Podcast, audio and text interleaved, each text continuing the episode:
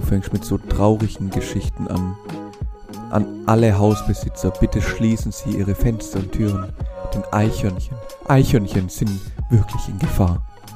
Nicht nur Hausbesitzer müssen sich jetzt fürchten, sondern auch alle müssen von den Straßen runter, denn Manuel ist jetzt wieder unter die Tuner gegangen.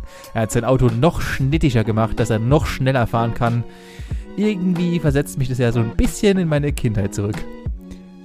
So habe ich mich auch gefühlt. Man fühlt sich direkt jung und das Schlimme ist, man macht ganz, ganz verrückte Sachen. Man geht sogar so weit, dass man sonntags das Auto wäscht, Benjamin, illegal.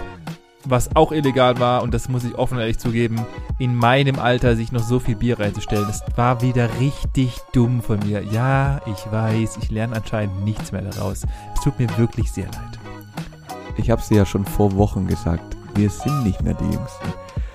Was ich aber jetzt diese Woche feststellen musste, es gibt Plattformen im Internet, da möchte ich nichts mehr verkaufen, auch wenn sie die größten sind.